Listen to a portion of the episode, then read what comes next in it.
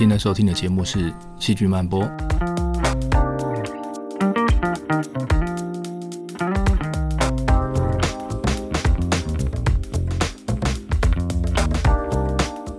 欢迎来到《戏剧漫播》，这是一个戏剧人讲戏剧八卦的地方。我是陈俊尧，很高兴在这里为你服务。全球疫情逐渐降温，我们也开始有机会可以搭飞机出国了。过去我们说细菌无所不在，所以搭飞机的时候你也会有机会碰到细菌。这一集我们来搭飞机看细菌。我们先来看看机舱里到底有些什么样的细菌，再来看看窗外飞在高空中的细菌，最后我们来看看藏在飞机其他地方的细菌到底在做什么。希望你会喜欢今天的节目。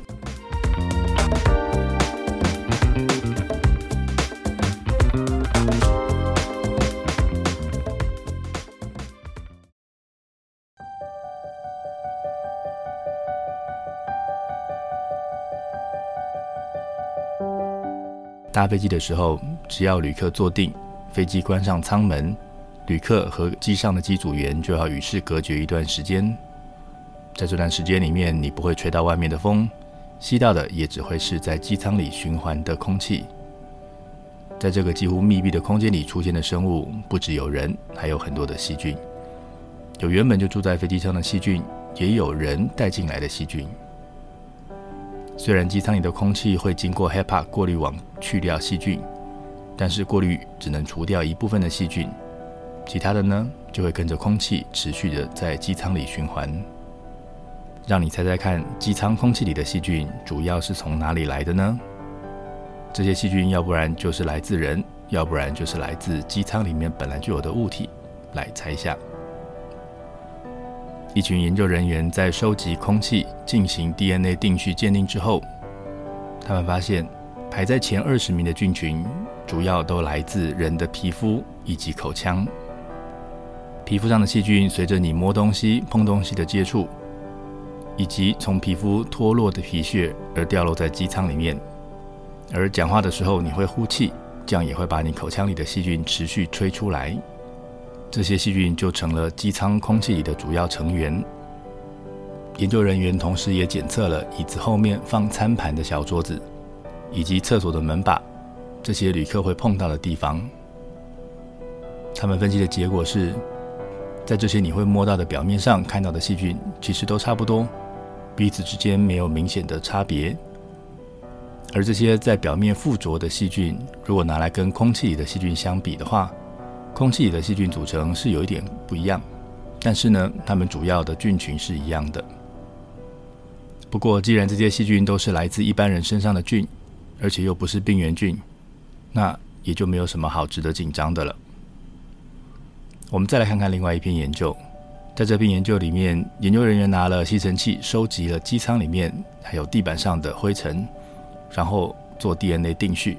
看看在这些灰尘里面有些什么样的微生物。他们不只看细菌，也去看了病毒、真菌、原生生物这一类的微生物。那这篇研究里面得到的结论也是一样，细菌大部分都是来自人体，尤其是在皮肤。他们特别计算了一下病原菌的数量，发现在这些灰尘上的细菌里，只有百分之零点二三有可能是病原菌，所以比例相当低。在他们的研究结果里面，我看到一个有趣的事情。他们在座椅的布面上看到的是干性皮肤的人皮肤上会出现的细菌，或者是比较耐干旱的菌种。如果是在皮革表面看到的菌，就会是油性皮肤的人身上会出现的细菌。难道这是说皮肤容易冒汗出油的人比较常做皮椅，而不出油的人才会去做布椅吗？大概不是。我想应该是这些表面对粘上去的细菌有不小的筛选力量。每一种表面只会让某一些菌活得下来，才会让我们在不同材质的表面上看到不一样的菌种。既然有筛选，那就代表机舱对细菌来说不是一个太适合它们居住的地方，所以你也就不用担心飞机的座椅上会充满细菌，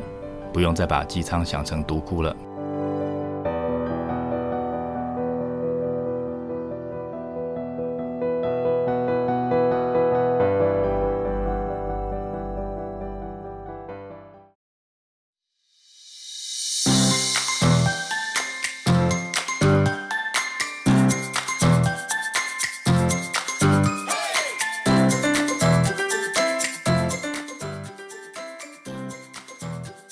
最贴近地面的空气属于对流层 （troposphere），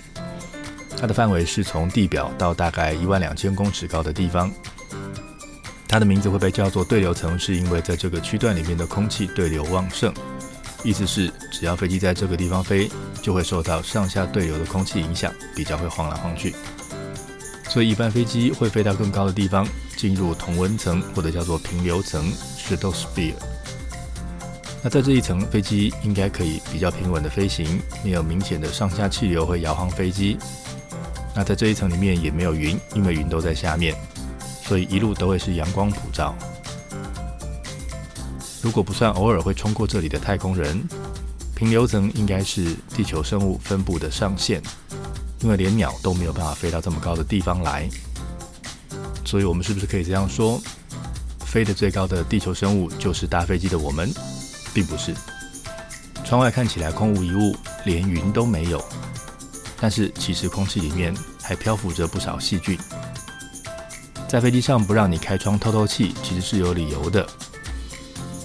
在机舱外是一个可以冷到零下五十度的环境，而且空气压力只有地表的五分之一。再来是外面没有云可以帮忙挡阳光，所以这地方的紫外线强得惊人，而且非常非常的干燥。这些状况听起来，飞机外面根本不是一个可以让生物活下来的地方。但是你以为细菌这样就没有办法活了吗？科学家也很好奇，在一九三六年就有研究人员放了高空气球，在离地十到二十公里的地方采集样本，带回实验室里面进行培养。一九六五年的时候，有人试了四十公里；一九七零年的时候，有人发射了气象火箭，试了五十到八十公里，结果都可以从带回去的样本里面养出细菌。他们培养出来的细菌有 Bacillus、Micrococcus，还有 Mycobacterium。同时，他们也养出了真菌 Penicillin，还有 Aspergillus。后续在做的很多研究都发现，很多地表看得到的菌都可以在平流层被找到，而且证明它们是活着的。虽然它们的数量比地表要来的低，但至少这些实验证明了，在平流层这种恶劣的环境里面，细菌还是有办法活下来的。二零一九年，一个用高空气球做的研究，它的数据更可信。他们用来计算细菌的方法是利用 DNA 染色，所以只要是有 DNA 的小颗粒，就会被判定成为细菌。即使是半死不活的细菌，也都能验得到。根据他们得到的研究数据，他们发现离地三公里的地方会是一条界线，在这条三公里线这条界线上面。空气里细菌的数量大概是每立方公尺里有十的六次方只，那就是一百万只。如果再往上走，到了三公里界限以上，一直到二十九公里的这个区段里面，细菌的数量大概就变成了三分之一。不过这样子，每立方公尺里面还是有好几十万只，这个数量还是蛮多的。在这个研究里，他们也测量了能量分子 ATP 的含量。生物要有能量才能活，所以这样估算出来的是还活着的细菌。他们发现，在三公里界线上活着的细菌大概占百分之三十。如果再往上走，这个比例会下降到百分之二十，或甚至到百分之十。这里的环境这么恶劣，那这些细菌到底有什么特殊本领，才能让他们在这里活下来呢？能在这一层存活下来的细菌，有很大一部分是可以形成休眠内孢子的细菌。这些细菌可以形成内孢子来度过恶劣的环境。内孢子是一个厚壁的构造，所以比较不怕干燥。其他细菌像是 Dinococcus 这一类，原本就是对抗 UV 的高手。刚才我们说这一层有很多的紫外线，有一些像 DinoCoccus 这一类，原本就是对抗 UV 的高手，在这个地方也能活得比较好。UV 是高能量的射线，会打断 DNA 来杀死细菌。紫外线杀菌灯的原理就是这样，而 DinoCoccus 在照射紫外光之后，DNA 一样是会断裂的，但是它们修复 DNA 的效率非常高，所以可以在这个地方活下来。那刚刚讲的二零一九年的这个研究呢，他们把高空来的这些细菌放在实验室里面做测试，发现它们耐干燥以及耐 UV 的能力比其他细菌都来得更好。整体来说，这里找到的细菌跟其他地方的细菌不一样的地方，就是它比较能够抗 UV 跟耐干旱。如果这些细菌都待在高高的天空上生活，那它们会不会像天神一样站在云的上面，掌管地面人类世界的一切呢？会这样想，你一定是动漫、好莱坞电影看太多。这些细菌在天上被冻得要死不活的，没得吃又没有能量，实在是做不了什么影响别人的事情。不过，他们倒是有机会可以飘往远方。当他们重新又回到温暖又有吃有喝的地面，就可以再去做细菌该做的事情了。以上资讯来自《Current Opinions in Microbiology》二零一八年的研究，以及《East Me Journal》二零一九年的研究报告。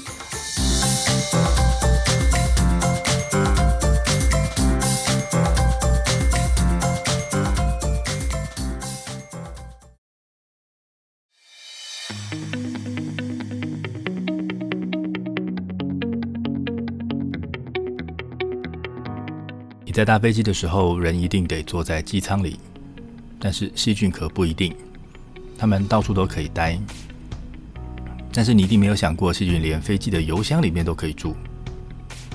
现代科技的喷射引擎里面用的燃油是煤油，煤油可以拿来烧，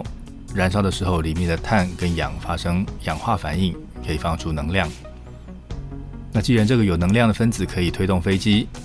那它应该就有潜力可以来推动生命机器的运作。所以理论上，细菌只要配备了对的酵素，可以用来分解这些航空燃油，它们应该就可以利用油里释放出来的能量来生活。不过，如果真的有细菌在飞机的燃油里面生活，那还真的会是一个非常大的麻烦。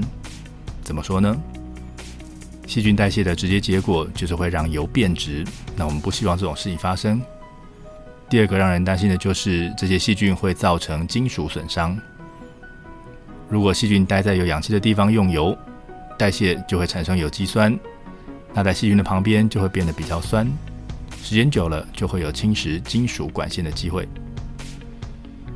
如果是在没有氧气的地方，细菌可以把油里的硫酸根还原成为硫化氢，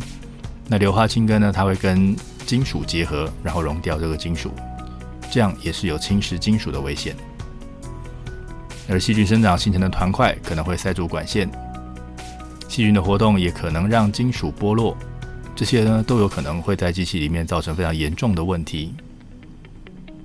所以为了防止这些问题，储油设备的内部通常会涂一层保护用的聚合物来隔绝金属跟燃油，这样就可以让细菌没有机会碰到金属附着在上面生长。虽然燃油里面是不会有其他生物需要的养分，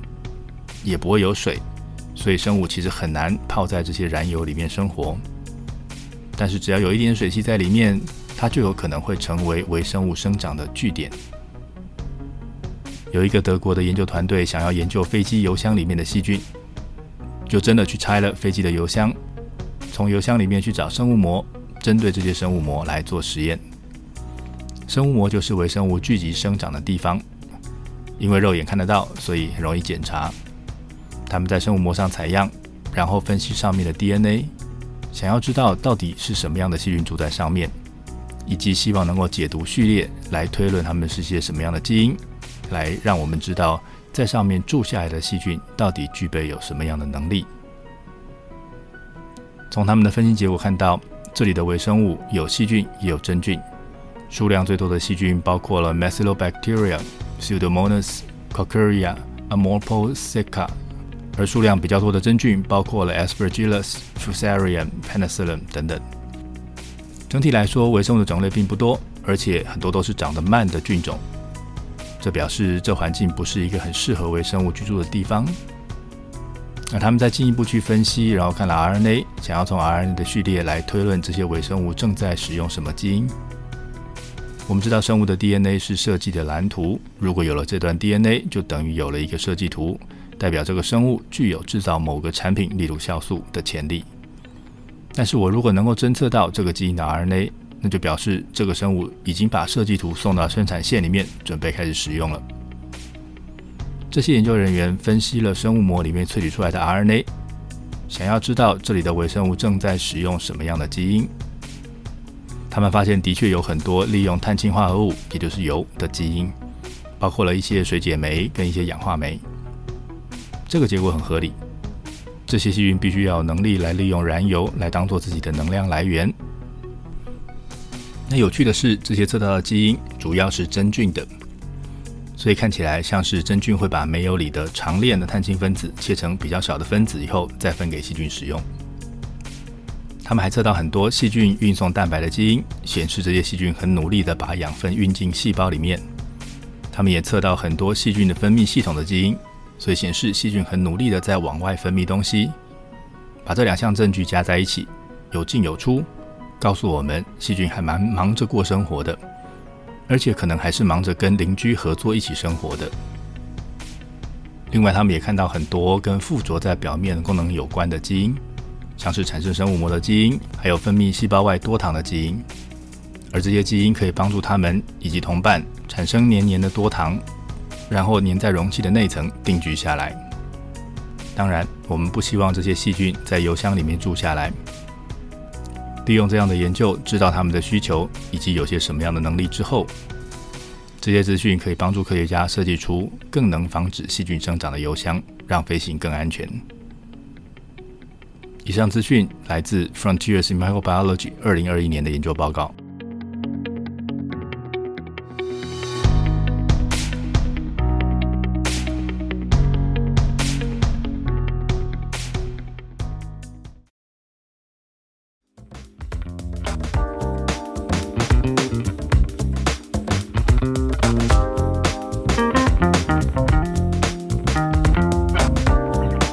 今天节目要结束了，我们今天聊了机舱里的细菌，主要是来自旅客的皮肤跟口腔的细菌。